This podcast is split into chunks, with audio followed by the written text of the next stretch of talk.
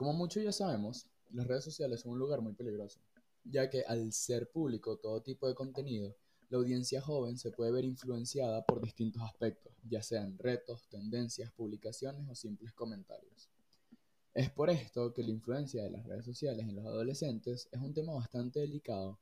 porque por el simple hecho que se han perdido muchísimas, muchísimas vidas como consecuencia de estas. Un ejemplo claro puede ser el caso de Antonella Sicomero,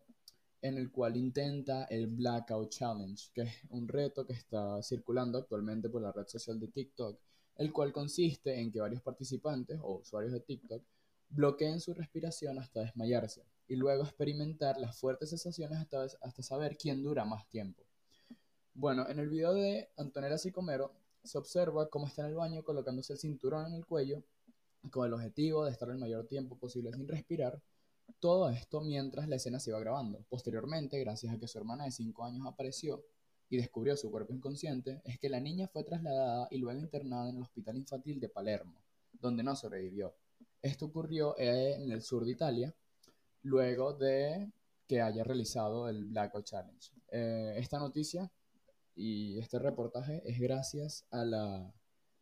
a la página de noticias mdzol.com el cual reporta el caso de Antonella Sicomero.